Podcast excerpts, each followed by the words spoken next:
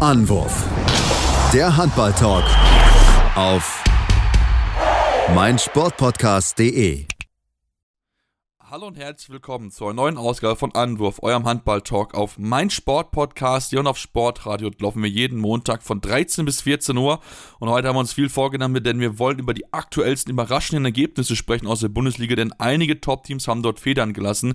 Natürlich wollen wir auch den Blick werfen auf die Handball-EM der Frauen. Dort sind die ersten drei Spieltage rum und da wollen wir mal gucken, wie hat die deutsche Mannschaft geschlagen und was gab es ansonsten Überraschungen, denn da war einiges mit dabei, worüber wir reden müssen. Mein Name ist Sebastian Müller, natürlich nicht alleine, sondern heute wie gewohnt mein Experten also den lieben Tim Detmer. Hallo Tim. Hallo Sebastian. Ja, Tim, bevor wir mit dem Sportlichen anfangen, äh, lass uns mit organisatorischen Themen weitermachen, denn ich habe dich als meinen lieben Experten angepriesen, aber äh, das ist jetzt unser letztes Großturnier der Ehefrauen zusammen. Dann ab Dezember geht es bei uns leider getrennte Wege, Tim. Ja, nach äh, jetzt ein bisschen mehr als dreieinhalb Jahren dann äh, habe ich mich dazu entschieden, ähm, ja, ein neues Projekt anzunehmen. Was genau, das äh, werden wir, glaube ich, dann eher zum Ende des Turniers noch besprechen, wenn da auch alles äh, soweit fix ist. Aber ja, da gehen die Wege tatsächlich dann auseinander. Äh, schade, aber ähm, ja, irgendwie hat sich das äh, Ganze so ergeben und von daher aber, wie gesagt, das, das Turnier ziehen wir jetzt auch komplett so durch, wie ihr es gewohnt seid, wie wir es auch schon im Januar während der Männer EM gemacht haben. Das heißt wirklich nach jedem Deutschlandspiel der Blick drauf auf die Gruppen, auf die Spiele. Und äh, ja, da habe ich auf jeden Fall auch nochmal richtig Bock drauf.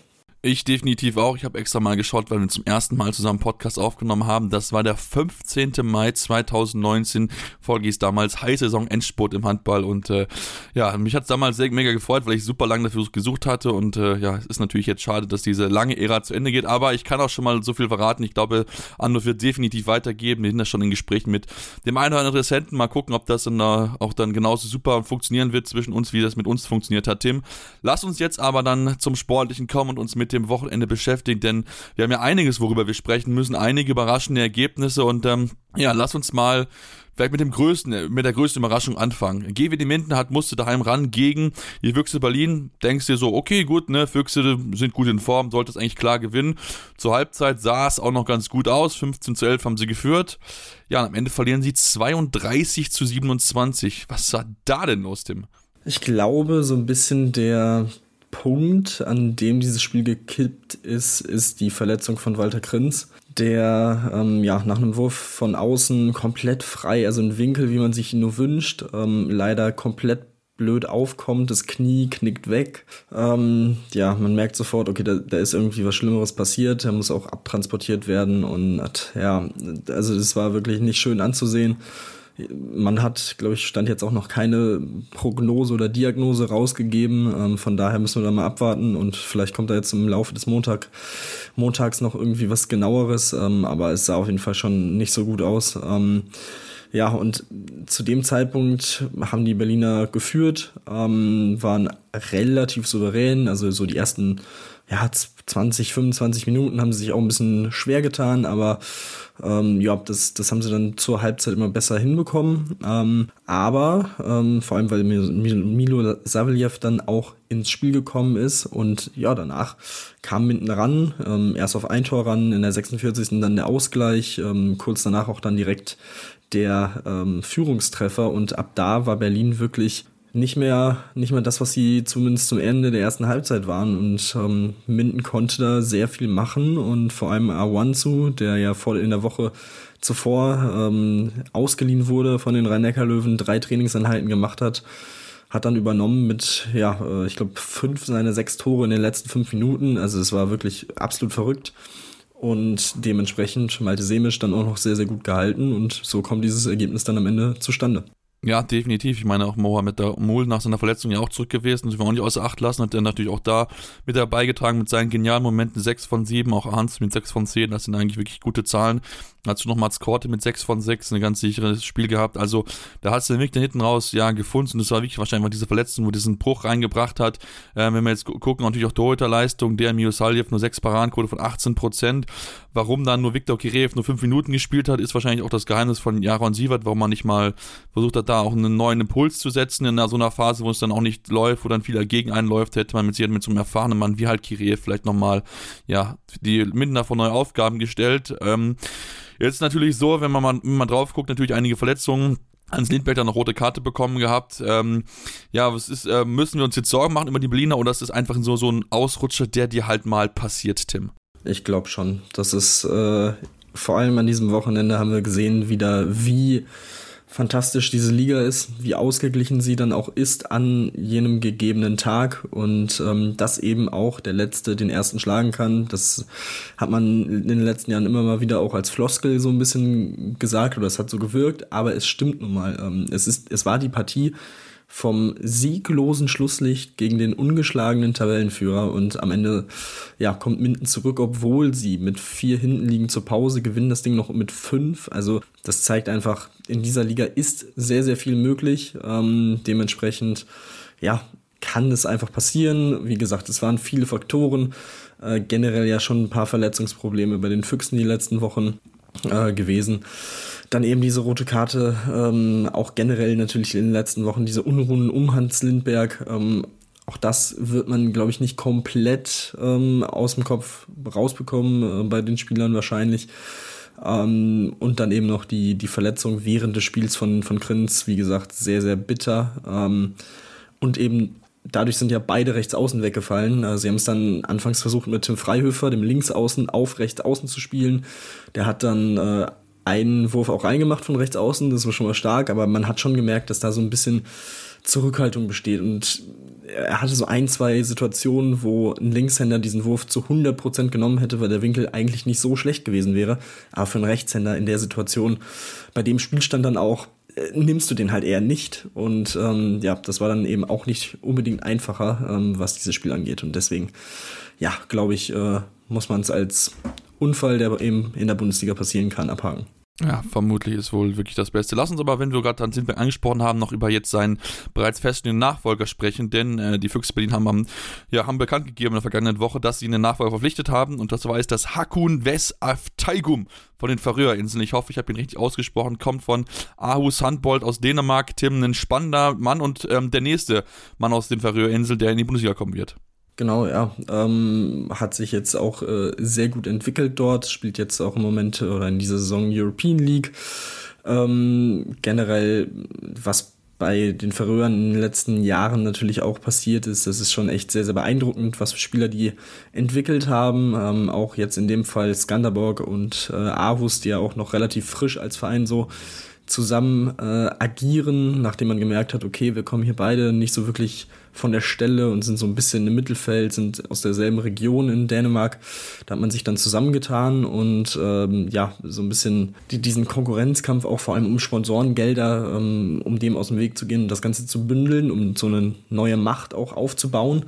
Ähm, und er ist eben auch ein Hoffnungsträger davon ähm, und ja, er hat sich wirklich sehr, sehr gut entwickelt. Das muss man, muss man auf jeden Fall so sagen. Äh, ein anderer bei Skanderborg Aarhus, der ja auch den Weg in Richtung äh, europäische Top-Mannschaften finden wird, ist äh, der Mittelmann Thomas Arnoldsen, der nach Aalborg gehen wird nach der Saison. Also ja, das zeigt, dass es auf jeden Fall ähm, ja, ein sehr, sehr gutes Team, äh, in dem man sich auch gut entwickeln kann und dementsprechend ja, die Färöer sind absolut auf dem äh, aufsteigenden Ast. Skipper Gotu natürlich der, der Top-Mann, äh, der nach Kiel geht. Also ja, ich glaube, da haben sie echt einen sehr, sehr guten Fang gemacht und ähm, vor allem perspektivisch gese gesehen, 20 Jahre alt, noch viel, viel Potenzial. Ähm, ja, dementsprechend sehr interessanter Mann.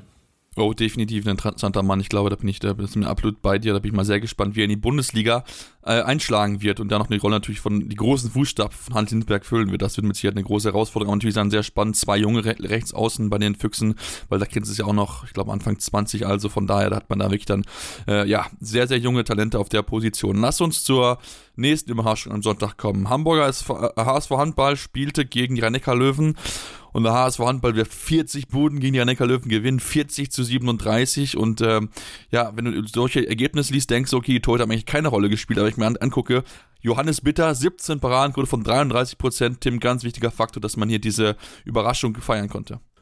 ja, Johannes Bitter, der eine ähm, große Faktor, der andere Jakob Lassen, äh, der ein fantastisches Spiel gemacht hat, elf Tore, fünf Assists, ähm, zwei Fehlversuche nur, ähm, wirklich ganz, ganz stark, wie er das Spiel an sich gerissen hat. Das war schon echt sehr, sehr beeindruckend. Auch Kaspar Mortensen auf links außen sehr, sehr sicherer äh, Schütze in dem Spiel, hatte dann vor allem auch in der Schlussphase einen Wurf, den er wirklich aus einem absolut, also wirklich aus einem absoluten Nullwinkel in die kurze Ecke ähm, wirft. Da ähm, stand, glaube ich, Bierlehm auch wieder im Tor, der auch per se nicht schlecht gehalten hat mit 12 Paraden, 30 Prozent. Ähm, aber eben, ja, ja, hat man das Duell da äh, deutlich auch verloren an äh, gegen Yogi Bitter.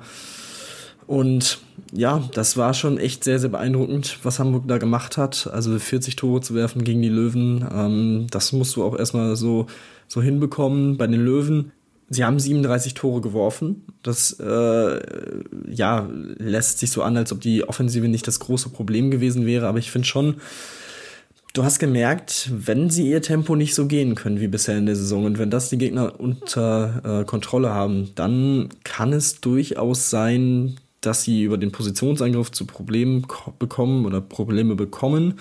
Und ähm, ja, haben, wie gesagt, Torwartduell verloren, wenige Gegenstoßmöglichkeiten gehabt in dem Spiel. Ähm, von daher, das, das hat sich schon ausgewirkt auf die, auf die Löwen und ähm, ja, so kann es dann eben auch passieren, dass du dieses Spiel dann in Hamburg verlierst. Und ja, ansonsten schöne Geschichte ist, dass David Speth nach seinem Kreuzbandriss endlich wieder zurück ist im äh, Tor der Löwen. Ähm, umso wichtiger, weil Appelgren jetzt auch wieder mal ähm, ausfallen wird, ein paar Wochen ähm, oder auf unbestimmte Zeit, glaube ich. Ähm, umso wichtiger, dass eben ja neben Joel Bierlehm äh, David Speth noch wirklich ja jemand ist, der ja auch schon in der Bundesliga durchaus bewiesen hat, dass er auf dem Niveau ähm, mithalten kann und generell ja sehr viel Potenzial auch hat. Aber äh, ja, nichtsdestotrotz hat auch seine Rückkehr nicht äh, die letzten paar nötigen Paraden herausgekitzelt für die Löwen und äh, dementsprechend ja, die zweite Saisonniederlage für die rhein löwen Ja, definitiv. Trotzdem schön natürlich zu sehen, dass David spät zurück ist, aber auch eine lange Verletzungspause hinter sich und Mikkel Appelgren soll wohl frühestens wieder jetzt am 13. November äh, ein Thema sein, also vielleicht diese Woche schon mal gucken aber dann wirklich schon noch so weit ist. Ich glaube, sollten auch einfach kein Risiko eingehen aus Sicht der Löwen, sondern wirklich gucken, dass er noch wirklich dann gesund, gesund ist, damit man ihn noch dann möglichst dann im weiteren Saisonverlauf einsetzen kann. Aber ja, das war schon wirklich krass, wenn man mal guckt. Es gab ein einziges Tempo-Gegenstoßtor für die Rennecker Löwen. Natürlich, klar, kosten müsste 37 Buden, aber ich fand trotzdem, was die Hamburger in der Abwehr teilweise gemacht haben, auch sehr wachsam gewesen einfach. Das ist auch schon, glaube ich, etwas, was dann natürlich auch andere Teams genauer drauf schauen können, wie man dann wirklich dann ein bisschen diesen, ja, Löwen-Express, der es ja bisher gewesen ist, dann doch wirklich gut im Griff haben kann. Wir machen jetzt eine kurze Pause, kommen gleich zurück, gibt noch genug zu besprechen. Unter anderem noch die dritte Überraschung von dem dritten Top-Team, das überraschend verloren hat. Also von daher bleibt dran hier bei Andorf, eurem Handball-Talk. Hey, Malte Asmus von meinsportpodcast.de hier. Ab März geht's weiter mit unseren 100 Fußballlegenden. Staffel 4 bereits. Freut euch auf Zlatan Ibrahimovic, Michel Platini, Cesar Luis Minotti, Paolo Maldini, um nur mal vier zu nennen. Und bis wir mit der vierten Staffel kommen, hört doch einfach noch mal rein in die bisherigen drei Staffeln. Ronaldinho, Sepp Meyer, Gary Lineker, Lothar Matthäus und viele weitere warten da auf euch. 100 Fußballlegenden. Jetzt überall, wo es Podcasts gibt. Ja, und jetzt kommen wir von der einen Überraschung zur letzten Überraschung des Wochenendes. Schon am Samstag gespielt, der THW Kiel musste gegen den TB Vollem Glippe ran. Ja, was soll man sagen? Glemgo gewinnt zum ersten Mal seit 20 Spielen in Kiel, gewinnt mit 33 zu 32. Es war richtig knapp hinten raus. Äh, mit, einer, mit, einer, tollen taktischen Meisterleistung dann auch von Florian Kehrmann mit den, in den letzten entscheidenden Sekunden. Aber trotzdem, Lemgo haben sich das wirklich verdient gehabt und äh, ja, stürzen die Kieler noch ein bisschen weiter in die Krise, Tim. Ja, es ist wirklich äh, unfassbar. Also ich muss ehrlich sagen, dass ich am Samstagabend ähm, in dieses Spiel reingegangen bin, beziehungsweise gesehen habe, okay, 20.30 Uhr Kiel Lemgo. Na gut, so wie Lemgo bisher leider drauf ist, ja. kann ich mir nicht vorstellen, dass das irgendwie von Interesse wäre, dieses Spiel, dass es ein Must-Watch wäre. Dementsprechend habe ich mich dann in der ersten Halbzeit auf die Frauen-EM konzentriert und dann merke ich so, ah, okay, Halbzeitstand 14 zu 18, äh, was ist da los? Und dann wird halt der dritte Bildschirm aufgebaut oder beziehungsweise das Handy noch zur Rade gezogen. Ähm, absolut verrückt. Also wirklich, das ist äh, Finn Zecher. Was, was ist es mit Finn Zecher und Kiel? Also überragend wieder mal gehalten, wie im Pokal-Halbfinale 2021. Das kannst du doch auch eigentlich keinem so richtig erklären, was, was da wieder los war. Ähm, am Ende, also die, die Kieler wieder defensiv. Also ich habe mir mal rausgeschrieben, aus den letzten sieben Spielen ähm, Lemgo 33 Gegentore, Aalborg in der Champions League unter der Woche 36 Gegentore, Nantes 38, Löwen 29, okay, Potsdam im Pokal 23, kann man außen vor lassen, Berlin 34, Kielce 40. Boah, also das ist, das sind Zahlen, da kann dann selbst der THW Kiel auch mal ordentlich Punkte liegen lassen, ähm, was sie bisher eher in der Champions League gemacht haben. Ich glaube, da haben sie jetzt drei Niederlagen und ähm, jetzt eben auch die zweite in der Bundesliga. Ähm, das ist dann ja, wirklich, wirklich überraschend. Äh, dass, dass Lemgo das am Ende so durchgezogen hat, das ist schon echt ähm, wirklich stark. Vor allem auch da, auch Niklas Landin am Ende, 11 Paraden, 32 Prozent, aber eben in der ersten Halbzeit war die Torhüterleistung bei den Kielern wieder jetzt nicht so stark, was eben dafür sorgt, dass Lemgo diesen Vorsprung ausbauen kann. Und dann musst du halt auch erstmal wieder zurückkommen. Auch zu Hause, auch mit der Kulisse so wie der THW Kiel im Moment drauf ist, ist es dann eben schwierig. Und ähm, ja, das war schon echt äh, faszinierend, vor allem Lemgo. Also die Saison ist bisher auch einfach äh, interessant. Also das ist der zweite Saisonsieg und beide Siege einfach gegen Flensburg und Kiel. Ähm, also was möglich ist mit diesem Team, hat man in diesen beiden Spielen gezeigt und umso bitterer ist es ja, dass man dann trotzdem jetzt schon sechs Niederlagen auf dem Konto hat und ja, mehr oder weniger auch unten drin steht. Ähm, das ist schon, alles, äh, das zeigt halt wieder diese, diese Liga, das ist einfach manchmal nicht zu erklären, wie so manche Ergebnisse zustande kommen können. Ja, das ist wirklich wieder komplett verrückt gewesen. Also ich glaube, da haben wir alle nicht mit gerechnet, dass, dass die Kieler das, äh, klar, natürlich trotz der Probleme in der Champions League, dass sie das halt verlieren gegen Lemgo, weil halt, wie gesagt, auch da die Unterschiede oder die Gegensätze einfach so groß gewesen sind. Ne? Kiel mit in der Bundesliga sehr souverän bisher gewesen, Lemgo hat wirklich sehr schwer getan und dann gehen die halt dahin und gewinnen halt in Kiel. Und das ist halt irgendwie auch schon, das zeigt das Potenzial, was in der Mannschaft ist. Samuel Zender, ein überragendes Spiel gehabt, neun Tore bei elf Versuchen, ganz, ganz wichtige Rolle gespielt, ähnlich wie auch Lukas Zerber auf der anderen Seite mit fünf, Besuch, fünf Toren bei sieben Versuchen. Also von da, das hat wirklich gut funktioniert. Man hat dann wirklich auch gut ins Tempo mal gehen können.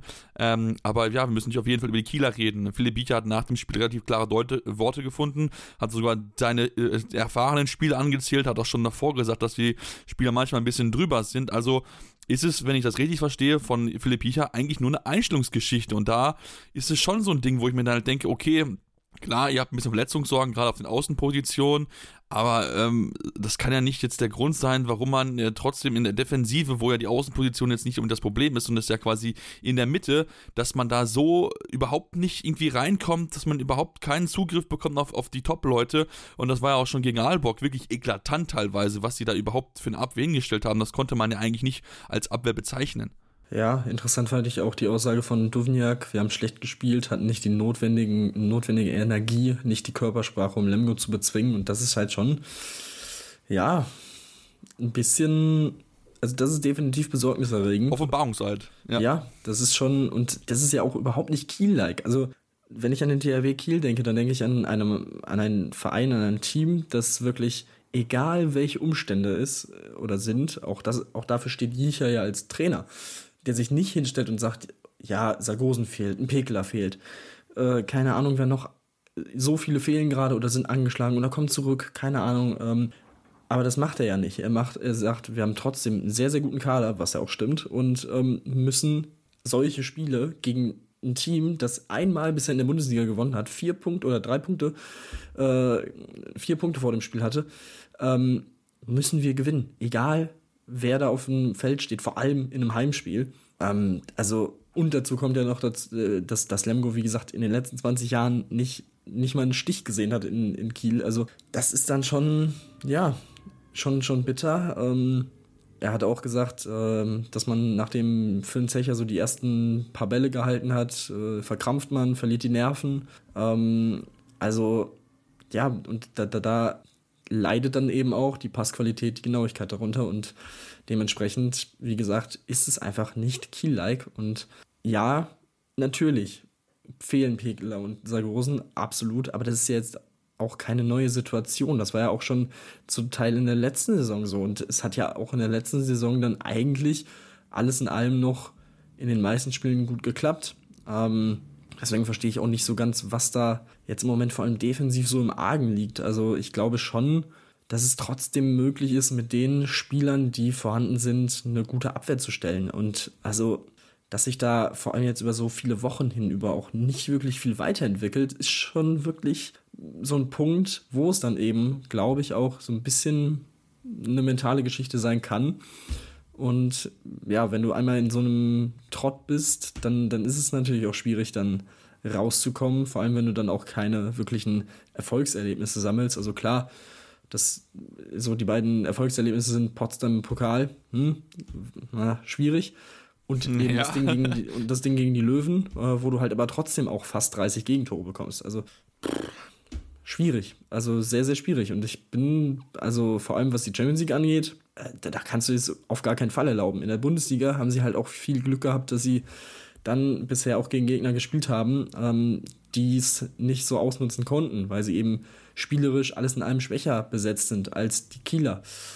Aber das war jetzt eben dann äh, nicht mehr der Fall, wenn ein Team auch aufopferungsvoll wie sonst was äh, sich da reinwirft und dieses Spiel unbedingt gewinnen will und seine Chance äh, wittert und dementsprechend kann es dann auch äh, mal nicht reichen. Wie gesagt, auch gegen Hamburg haben sie ja 28 Tore bekommen, da haben sie halt auch 40 geworfen so das muss dann halt gefühlt dieser Maßstab sein im Moment, äh, dass sie, keine Ahnung, die Gegner aus der Halle komplett schießen, damit sie äh, die Defensive, damit die Defensivleistung nicht ganz so schwer wiegt. Und das ist schon, wie gesagt, sehr besorgniserregend, auch für die nächsten Wochen. Auf jeden Fall. Jetzt steht ja am Dienstag schon das Spiel gegen Ham, in Hamm an. Das ist natürlich auch ne, schon enorm viel Hin- und Herreisen. Dann, dann noch, noch am Sonntag daheim gegen Göpping. Also da bin ich mal sehr gespannt auf die Reaktion dieses Teams, weil wie gesagt, das sind alles absolut erfahrene Leute. Da erwarte ich eigentlich schon auch, dass da die Teams oder dass sie es irgendwie hinbekommen, diesen ganzen äh, Bock einmal umzustoßen. Jetzt haben wir viel über den THW Kiel gesprochen. Wir hatten auch eine Frage bekommen von äh, Red Gold Line auf Twitter welches dieser Teams, die wir angesprochen haben, also THW, Füchse und Löwen, bei wem uns die Niederlage, ich glaube, die meisten Sorgen macht. Ich denke, wir haben das relativ gut aufgedröselt, dass es eigentlich THW Kiel ist, Tim, weil es einfach jetzt nicht nur diese eine Niederlage gewesen ist, sondern weil es sich einfach über Wochen hinhergezogen hat.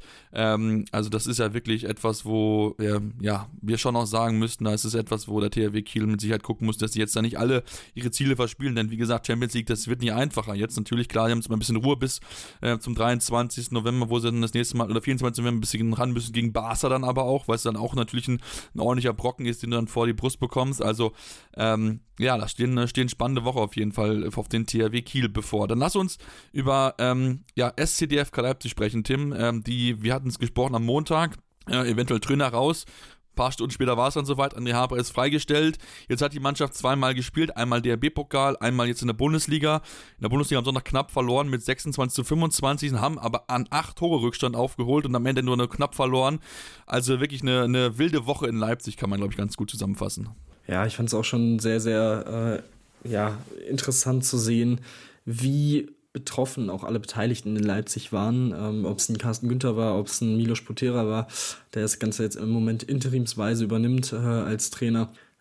Ja, wie betroffen sie waren, dass eben das André Haber quasi, ja, ein Familienmitglied, so wurde es auch immer wieder be bezeichnet, äh, gehen musste, aber es, ist, es war eben die, der richtige Zeitpunkt oder der, der notwendige Zeitpunkt. Und ja, also was da in den ersten elf Minuten passiert ist, ist wirklich, also ja, keine Ahnung. Also da, da war Komplettausfall. 1 zu 8 nach 11 Minuten. Ähm, da dachte man schon, ja, okay, das, äh, bis da ein neuer Trainer da ist, bis da ein komplett neuer Mann an der Seitenlinie steht, ähm, wird da nichts passieren mit dieser Mannschaft. Die sind so im Kopf weg, ähm, das, das kann nicht funktionieren. Dann sind sie rangekommen auf 14 zu 15 nach 33 Minuten. Ähm, nach 38 Minuten der Ausgleich, kurz danach die erste Führung und ja, dann rote Karte gegen Simon Erst in der 45. ist natürlich nicht so gut für die defensive Stabilität. Ähm, und man hat es einfach nicht geschafft, dieses Spiel komplett umzubiegen, ähm, was sehr, sehr bitter ist. Klar kann man jetzt sagen, okay, wir haben knapp verloren, wir sind rangekommen, aber du darfst dir halt diesen Start auch nicht leisten. Also ich verstehe es wirklich nicht, wie diese Mannschaft gegen Göppingen, die jetzt beileibe auch nicht äh, überragend spielen in den letzten Wochen. Okay, man muss sagen, sie hatten jetzt auch ein bisschen Rückenwind, eigentlich durch den Sieg äh, gegen Benfica in der European League. Sehr, sehr starke Leistung. Aber trotzdem darfst du doch nicht nach elf Minuten da 1 zu 8 zu Hause äh, auf der Anzeigetafel stehen haben. Und also auch dieses Team, das ist viel zu gut dafür, so eine Leistung abzuliefern eigentlich. Und ähm, ja, das ist schon, schon echt sehr, sehr bitter. Ähm, man muss sagen, sie hatten auch nur einen Kreisläufer mit Marino Maric dabei. Das ist natürlich nicht optimal, ähm, dass äh, die anderen beiden verletzt sind. Und ja, trotzdem am Ende auch, auch diese Statistik, also du gewinnst das Torhüter-Duell mit acht Paraden. Severas 18 Paraden, 50 Prozent und du verlierst mit einem Tor. Das, das, kann, das kann nicht passieren. Das, das darf einfach nicht passieren. Und also so langsam bezweifle ich irgendwie, dass Leipzig auch mit einem neuen Trainer, also da, da muss ja wirklich so ein kompletter Neustart auch im Kopf passieren. Das fällt mir im Moment tatsächlich sehr schwer zu glauben, dass sie da rauskommen. Und irgendwie, also es ist echt eine, eine sehr, sehr schwierige Situation für Leipzig in Leipzig. Man hat es dann auch nach dem Spiel gesehen, wo es dann so ein bisschen auch zu kleineren äh, Tet-a-Tets gekommen ist, ähm, gegeneinander zwischen Leipzig und Göppingen. Äh, aus mehreren Gründen. Ich glaube, Lukas Binder war irgendwie sehr angefressen, ich weiß nicht genau warum. Ähm, wegen irgendeiner Situation. Dann Vigo Christiansson wirft den letzten sieben Meter nach der Sirene Redmann relativ nah am Kopf noch vorbei, was halt auch überhaupt nicht sein muss. Also so eine Aktion, weiß ich nicht. Äh, klar kann ich verstehen, dass man ein bisschen äh, genervt ist von diesem Spiel am Ende, aber naja, ja. Und so steht man dann da, hat weiterhin vier Punkte. Die Teams hinter, oder vor allem ein Team dahinter, hat gesiegt mit Minden, ist jetzt auch wieder ran. Das, äh, ja, es bleibt kritisch und ich bin gespannt, wer da jetzt äh, kommt. Ähm, man will einen erfahrenen Trainer mit Bundesliga-Erfahrung. Schauen wir mal, wer es wird. Ja, bin ich auch sehr, sehr gespannt. Da hast du schon viele Themen angesprochen, natürlich. Also ich finde halt auch, dass es in Leipzig ist, glaube ich, nicht nur der Trainer. Ich glaube, da muss man dann wahrscheinlich auch nach der Saison, glaube ich, ich glaube, da muss man wirklich mal über den Kader komplett nachdenken, weil ich meine, das kann halt nicht sein, dass du dir halt solche, immer solche, solche Fehler einfach erlaubst, dass du so schlecht startest es ist natürlich auch Minus Potera, der das ja aktuell übernimmt, so eine, eine arme Sau, der halt da irgendwie steht und versucht irgendwie das den rauszubekommen, diesen Fehlerteufel ist aber einfach halt nicht hinkriegt. Und ähm, da ist natürlich schon noch einfach so, dass wahrscheinlich, glaube ich, einfach offensiv diese Qualität in dem Kader einfach nicht dann auch so da ist, um dann halt dann auch wirklich da mal konsequent über 30 Tore halt zu erzielen, sondern hast du halt immer wieder diese dummen Fehler. Auch ich hab's, ich glaube auch äh, Stefan Kretschmer hat es mehrfach in der Konferenz gesagt, er kann halt nicht nachvollziehen, wenn du zurückliest und dann kannst du, hast du mal einen Ballgewinne Parade und Luca Witz gesagt, Leute, wir spielen ruhig geh doch mal ins Tempo, mach Druck, sorg dafür, dass die Campingabwehr sich halt nicht hinstellen kann. Und ich glaube, das ist etwas, wo man drüber nach, nachdenken muss, wo neue Trainer angreifen muss, dass man halt sagt, okay Leute, wir gehen ja mal Tempo, weil wir sehen ja, was mit den Löwen passieren kann. Wenn man Tempo gehst, kannst du halt auch Spiele gewinnen. Und dann kannst du halt dann wirklich auch einfache Tore erzielen. Also Mal gucken, was dort passiert. Lass uns aber kurz nur kurz, kurz Tim zum Abschluss über Göppingen reden. Ähm, ja, knapp, knapp gewonnen zwar, in der Champions League, in der European League auch gewonnen, aber äh, trotzdem, ich glaube auch Hartmut Meyerhofer ähm, so richtig äh, sicher mit seiner Mannschaft und zufrieden mit seiner Leistung kann er auch nicht sein. Und da ist natürlich auch dann irgendwann, wenn wir halt angucken, wo sie halt auch stehen, aktuell jetzt zwar auf Platz 12 ein bisschen besser, aber auch da, glaube ich, ähm, muss er sich noch steigern, wenn er dann natürlich dann auch äh, so ein bisschen diese ganze Kritik an ihm äh, verstummen lassen will ja, auch da kann man es so ein bisschen umdrehen. Wenn du 8 zu 1 führst nach 11 Minuten, darfst du dieses Spiel nicht am Ende nur 26, 25 gewinnen. Ähm, gegen ein Team, das eben wirklich gerade einen Trainerwechsel hinter sich hat, auch komplett unten drin steht und, und überhaupt kein Selbstvertrauen hat. In der zweiten Halbzeit gegen die Löwen im Pokal komplett auseinandergefallen ist. Ja, vor allem nachdem du ja auch, wie gesagt, in der European League gezeigt hast, dass du ein Team wie Benfica schlagen kannst, auswärts. Ähm, auch da unverständlich. Einfach unverständlich, was da losgeht, los ist. Äh, ich weiß nicht, vor zwei Wochen müsste es gewesen sein, Wundertüte Göppingen, und das haben sie wieder bewiesen. Das ist einfach eine komische äh, Saison von Göppingen bisher. Ähm, kommen echt nicht konstant, also bekommen keine Konstanz ins Spiel. Äh, haben sich dann auch schnell mit oder am Ende mit den Stiris so ein bisschen verzettelt von David Schmidt, der sehr angefressen war aufgrund von einigen Situationen, wo er gerne mehr gehabt hätte. Ähm, ja, also Immerhin haben sie es jetzt gewonnen am Ende, das, das ist schon mal gut. Aber ich glaube auch, sicher so richtig konstant ist es nicht. Als nächstes Mittwoch gegen Melsung, das wird schon auch ein sehr richtungsweisendes Spiel. Äh, Melsung zwei Plätze davor, drei Punkte mehr im Moment. Ähm, auch jetzt nicht das konstanteste Team, aber wie gesagt, ähm, ja, das wird auf jeden Fall, glaube ich, ein, schon ein sehr schönes Duell.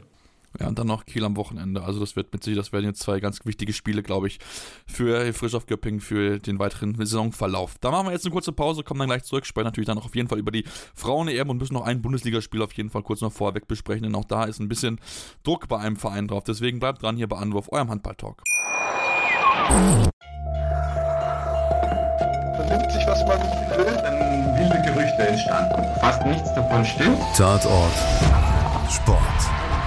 Wenn Sporthelden zu Tätern oder Opfern werden, ermittelt Malte Asmus auf meinsportpodcast.de. Folge dem True Crime Podcast, denn manchmal ist Sport tatsächlich Mord. Nicht nur für Sportfans. Ja, und jetzt wollen wir noch, bevor wir gleich zu den Frauen natürlich kommen, noch auf, äh, auf das eine Spiel sprechen am Sonntag, was wir noch nicht äh, besprochen haben. Und zwar BHC gewinnt mit 24 zu 23 gegen die HSG Wetzlar. BHC kommt damit auch so langsam ein bisschen aus dem Tal der Tränen raus, haben sich jetzt wirklich ein bisschen auch gefangen, ähm, eine gute Leistung gezeigt. Ähm, und ja, Wetzlar, die bleiben halt noch weiter unten drin. Platz 15 nur, zwei Siege, ein Unentschieden. Auch diese Partie wieder nur 23 Tore, Tim. Ähm, ja, da ist auch wirklich irgendwie, da kommt auch gar keine Konstanz rein, man kommt überhaupt nicht in diese Form aus der vergangenen Saison rein und dann ist natürlich auch irgendwann der Druck auf Ben Matschke natürlich enorm groß, weil klar, du hast einen Umbruch hinter dir, aber trotzdem, ich glaube, die Ansprüche in Wetter sind da schon ein bisschen größer eigentlich. Ja, ich glaube schon, dass man äh, ganz gut einschätzen kann, wie die Situation ist. Ähm, man hat schon mehrere Faktoren. Also zum einen natürlich, wie gesagt, dieser Umbruch. Ich glaube, ähm, es wird genannt, acht Neuzugänge muss man integrieren. Ähm, andererseits, jetzt ist es halt auch schon der zehnte Spieltag da mit dem Argument zu kommen, würde ich jetzt so, so, vielleicht noch so gerade eben durchgehen lassen, aber jetzt auch nicht mehr allzu lange. Ähm, wie gesagt, es ist schon ein bisschen Zeit vergangen in dieser Saison. Und was mir aufgefallen ist, ist, dass es sehr wenig Tempospiel gibt bei, bei der HSG Wetzlar, was dadurch natürlich auch geschuldet ist, dass man jetzt nicht diese typischen flinken Spieler hat, ähm, abgesehen von der Mittelposition, aber da komme ich gleich noch zu, die Halben sind sehr groß gewachsen. Ähm, das ist eben eine Art Handball zu spielen, die, wir haben es immer wieder auch gesagt, jetzt nicht unbedingt en vogue ist und äh, der Weg geht eher in eine andere Richtung. Ähm, dass es funktionieren kann, haben sie auch in diesem Spiel gezeigt. Also ähm, das soll gar nicht heißen, dass ein Lenny Rubin äh, ein schlechter Spieler wäre, um Gottes Willen. Auch er wirft in diesem Spiel fünf Tore, bester Torschütze ähm, des Spiels. Ähm, auch seine vier Fehlversuche, Fehlversuche. Kann dann eben auch passieren bei Würfen aus dem Rückraum, ähm, dass das eine höhere Wahrscheinlichkeit hat. Ähm, aber ja, das, das, das ist eben so ein bisschen das große Thema. Äh, dazu die Spielmacher. Frederiksen bisher noch nicht wirklich in der Saison, kann noch nicht an seine Leistung der letzten, des letzten Jahres anknüpfen. Sein Vertreter Jonas Schelker, neu in der Liga, ähm, aus der Schweiz gekommen, braucht einfach noch ein bisschen Zeit und zeigt eben noch nicht das, was man sich ähm, irgendwann von ihm erhofft. Man hatte aber eben auch im Kopf, okay, er kann vielleicht eine Frederiksen, der sich schon etabliert hat, der eine gute Saison gespielt hat, ähm, entwickeln in Ruhe. Es ist eben nicht der Fall und das sind so die Hauptpunkte bei, bei Wetzlar, die ich äh, im Moment ja ein bisschen anzweifeln würde oder wo ich Probleme sehe. Klimke in dem Spiel wirklich sehr, sehr gut gehalten. Zwölf Paraden, eine mehr als Rudek auf der anderen Seite. Also daran lag es jetzt nicht. Ähm, ja, deswegen, ähm, wie gesagt, kann man es durchaus benennen, ähm, aber durchaus schwierig, das jetzt auch ja, so grob. Also du kannst, glaube ich, nicht viel dagegen machen. Du musst halt einfach darauf hoffen, dass Frederiksen äh, in Fahrt kommt oder Schelker. Ähm, weil sonst äh, wird es auch eben schwierig für die Halben dann in Position gebracht zu werden, wo sie dann auch wirklich gut äh, callen können. Das ist es. Also da ähm, ja, ist mit Sicherheit auch natürlich die individuelle Position, die wir von Anfang an gesprochen haben, mit jungen Spielern nicht so ganz einfach und ähm, ja, man merkt so ein bisschen, mal schauen wir mal, wie sie das in den Griff bekommen jetzt. Am Donnerstag das Krisenduell mit Leipzig, schauen wir mal, wer dort am Ende äh, ja, äh, siegreich hervorkommt. Dann lass uns jetzt hier mal dann auch zu den Frauen können wir uns mit den deutschen Mannschaften beschäftigen und auch den Blick anfangen direkt mit der deutschen Mannschaft, die ja am Samstag gespielt haben.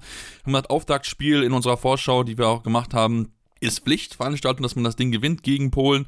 Ähm, ja, man hat es geschafft, 25 zu 23, Tim. Ich glaube aber so richtig zufrieden kann man nicht sein, weil das war eigentlich wieder so dieses deutsche Mannschaft, gerade im Angriff, die wir so in den letzten Spielen eigentlich nicht gesehen haben, wo wir eigentlich dachten, okay, gut, diese Probleme offensiv haben wir eigentlich im Griff, aber gegen Polen war es wieder genau dasselbe. Ja, ähm, viele technische Fehler, viele Ballverluste, drei vergebene sieben Meter. Das sind schon mal ein paar Punkte in der Offensive, die nicht gut funktioniert haben. Das Tempospiel, was natürlich jetzt auch mehr und mehr forciert werden soll, mehr angedacht ist, hat über einige Strecken der Partie nicht so wirklich gut funktioniert.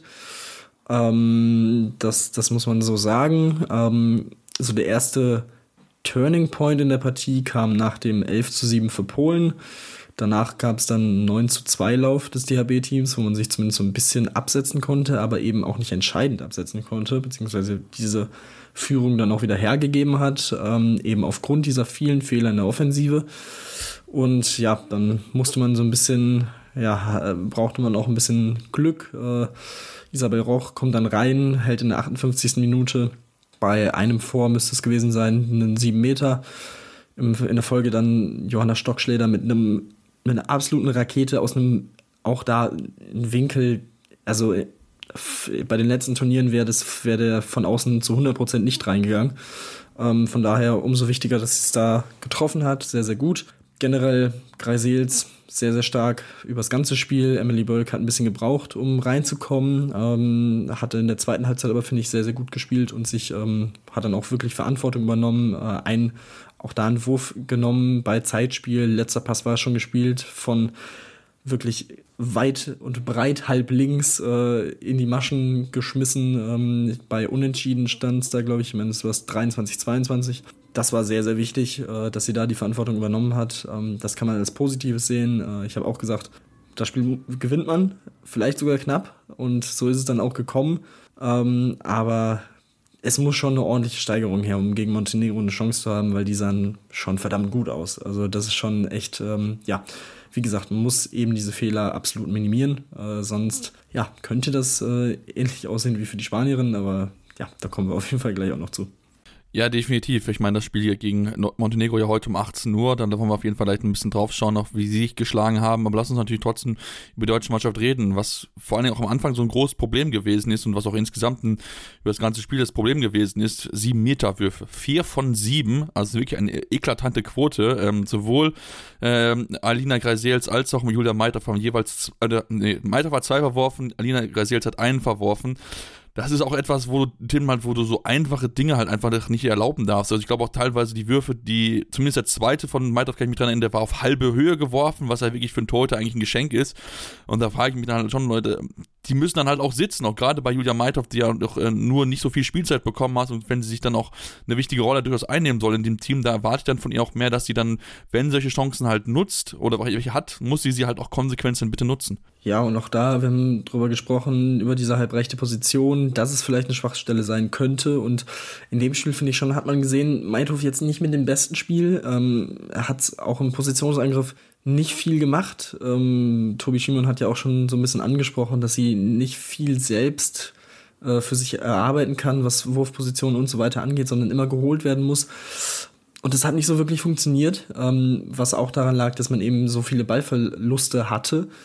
Ähm, ja, also das ist schon, schon, schon schwierig. Also Julian Rux hat für Handball World so ein bisschen die Daten analysiert und da fand ich schon sehr interessant zu sehen. Einerseits hat man eine 70% Trefferquote, was die reinen Würfe angeht, was schon mal nicht schlecht ist.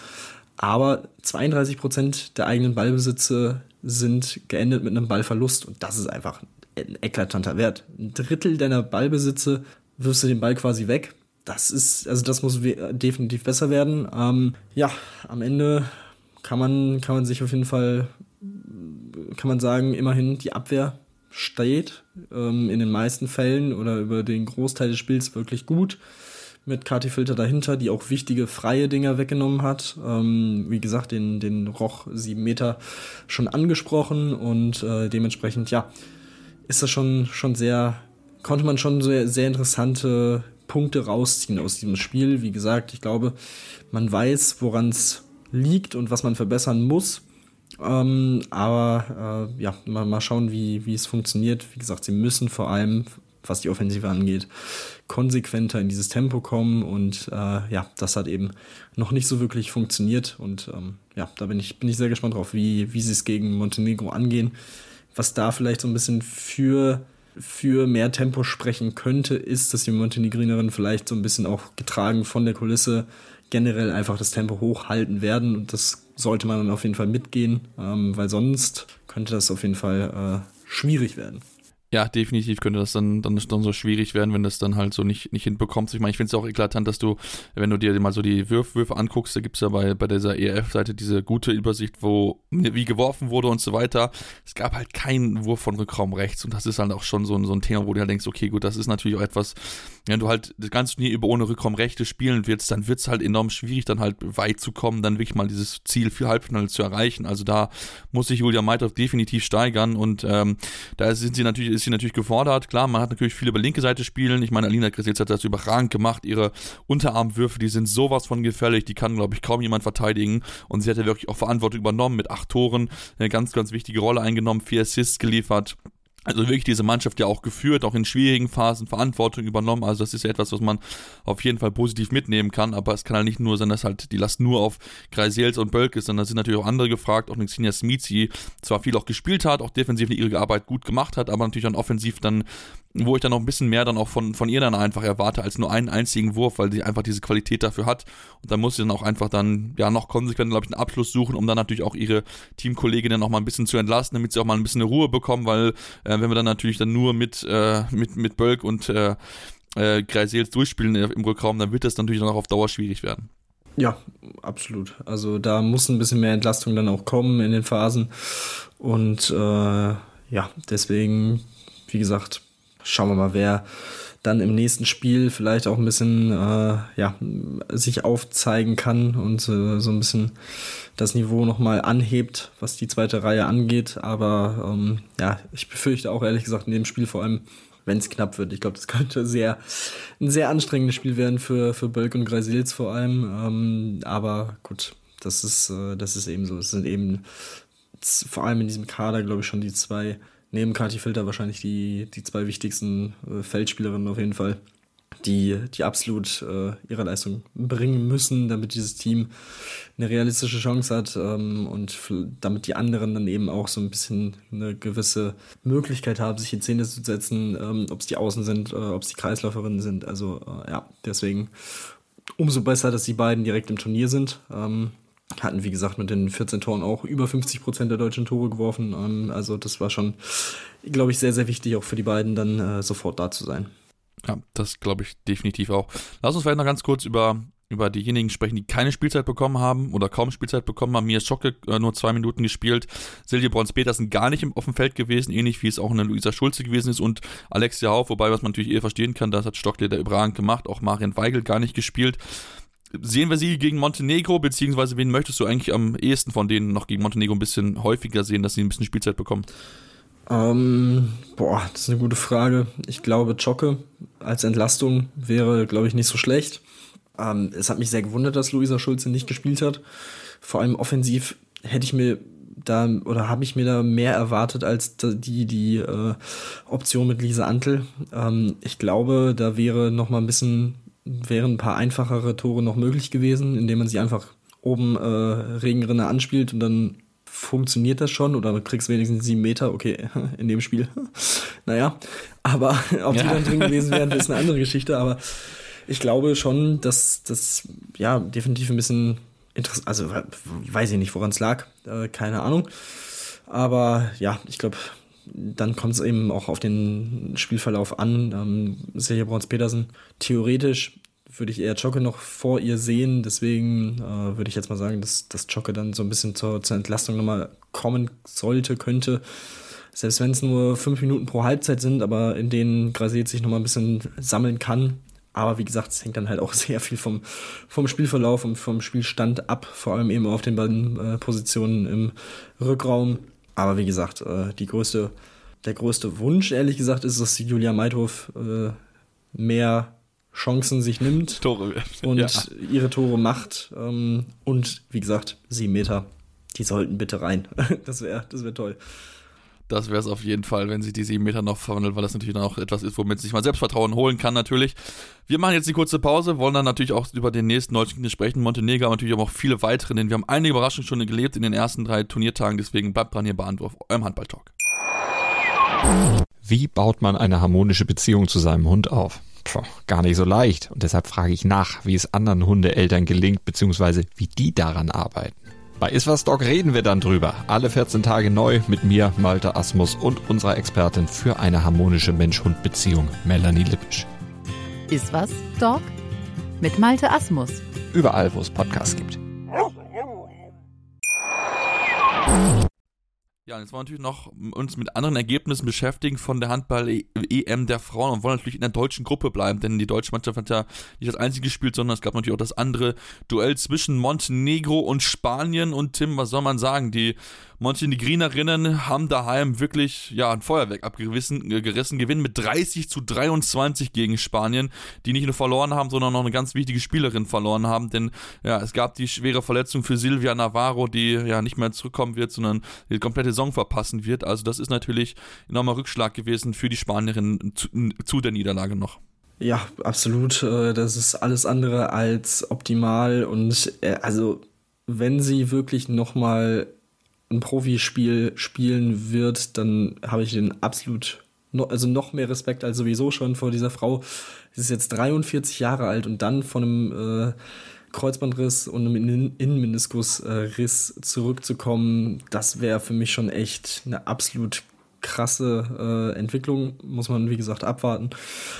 Aber ja, Turnier gelaufen, EM, äh, Saison gelaufen, du hast gesagt, das ist auf jeden Fall sehr, sehr bitter. Ähm, Montenegro schlägt Spanien erstmals seit zehn Jahren. Ähm, auch das sehr interessant.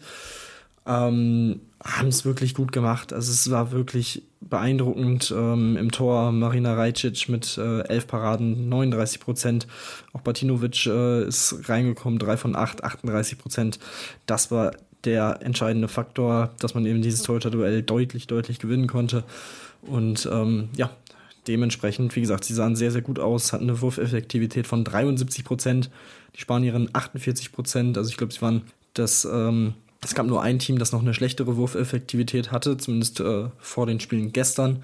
Das war Nordmazedonien und das war ganz weit drunter. Ähm, also das ist schon wirklich besorgniserregend für, für die Spanierin. Ähm, und dementsprechend hast du in diesem Spiel einfach dann keine Chance, wenn du sowohl das Torhüter-Duell so deutlich verlierst, als auch äh, einfach vorne nicht deine Chancen nutzt, ähm, was beides ja auch so ein bisschen einhergeht.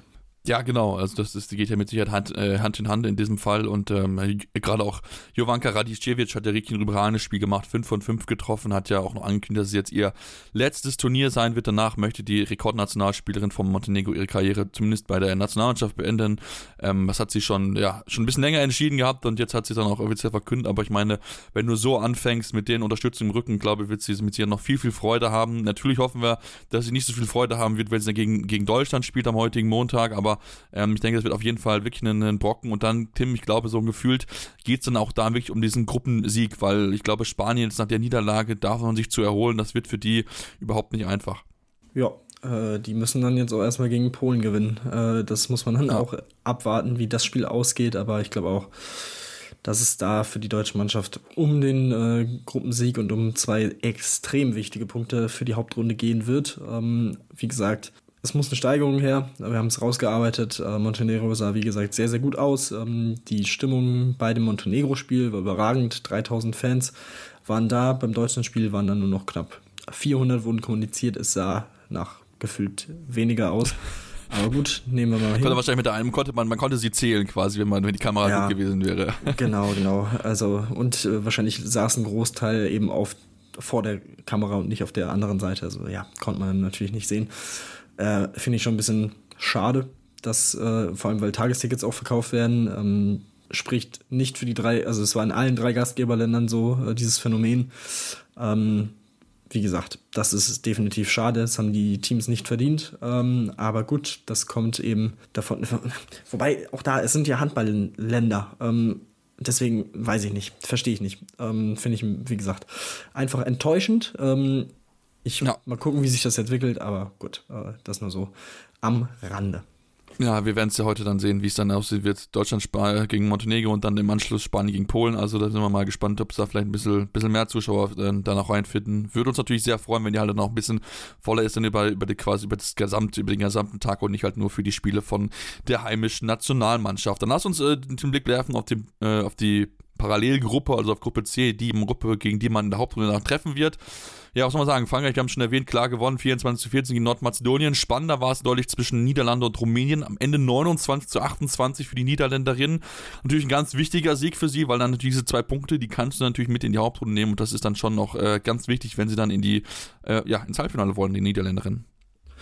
Genau, ja, äh, Nordmazedonien wirklich absolut nicht konkurrenzfähig und äh, das war schon echt bitter anzusehen. Sie haben 15 Minuten und 8 Sekunden für das erste Tor benötigt. Äh, Cleopatra Dalot in der, nur in der ersten Halbzeit eingesetzt, 9 Paraden, 64% Quote. Ich habe es gerade schon angesprochen, bei Nordmazedonien die Wurfquote am Ende 36%, die Angriffsquote 26%. 14 Gegentore sind äh, eingestellter Rekord, ebenfalls Frankreich gegen Österreich im Jahr 2000. Ähm, also das sind alles Zahlen, unfassbar, dieses Spiel. Und bei den Niederländerinnen, ähm, sie haben sich so ein bisschen selbst noch ein bisschen, ein bisschen schwer gemacht, äh, waren eigentlich eine Viertelstunde vor Schluss mit einem 7-2-Lauf gut weggekommen. Ähm, sieben Minuten vor Ende dann der Ausgleich. Ähm, und ja, am Ende ist es der fünfte Sieg in Folge für sie gegen Rumänien, ähm, was auch daran lag, dass Christina Neagu sehr schwach war. Drei von elf, insgesamt der Rückraum 13 von 28, ähm, nicht gut drin. Ähm, für Rumänien, ja, fünfte Niederlage in Folge bei Europameisterschaften, geteilter Negativrekord. Ja, das nächste Spiel gegen Frankreich die Chance ist relativ groß, dass der Rekord dann auch äh, jetzt äh, ja, bei diesem Turnier eingestellt wird und übertroffen wird im negativen Sinne. Und was ich interessant fand, war, dass Rumänien drei Torhüterinnen eingesetzt hat. Äh, also das habe ich bei einem großen Turnier bisher auch noch nicht gesehen in einem Spiel. Ähm, ja, ich glaube, Dumanska war es, die dann auch so ein bisschen äh, Kontakt mit dem Pfosten hatte, nachdem sie zurücksprinten musste. Da muss man mal abwarten, ob sie spielen kann. Aber ja, auch das, wie gesagt, äh, sehr interessante Beobachtung auf jeden Fall, dass sie da mit drei Torhüterinnen am Start waren. Ja, zumal eigentlich die Quoten von zwei davon zumindest gut gewesen sind. Ne? Wenn ich es mal angucke, 38% bei Domanska, 36% bei Diana Chiagu, äh, Chiuga. Also komisch auf jeden Fall, dass man da so durchgewechselt hat. Ähm, wirklich geholfen hat es dann halt im Endeffekt auch nicht. Man hat halt nicht diesen Sieg geholt, aber das wird mit sicher dann auch jetzt spannend zu beobachten sein, wie sie dann auch am heutigen Montag sich dann äh, präsentieren werden gegen Frankreich. Dann lass uns Themen noch auf die Gruppe, auf die zwei Gruppen sprechen, Gruppe A und Gruppe B, die halt jetzt schon zwei Spiele haben. Ähm, ja, wenn wir uns gucken, der Sonntag hätte fast der Tag der 21 werden können, denn drei Teams haben 21, also in drei Spielen gab es ein Team, das 21 Tore geworfen hat. Nur Slowenien hat diese Serie kaputt gemacht, die haben 22 Tore geworfen gegen Schweden, sonst wäre es wirklich so der Tag der 21 gewesen.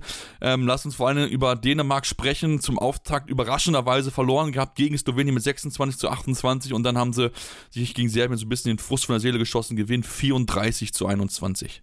Ja, das war schon eine ziemliche Machtdemonstration und auch das Dänemark, was man erwartet hat. Ähm, man führte nur beim Stand von 0 zu 0 und 6 zu 6 in dieser Partie nicht.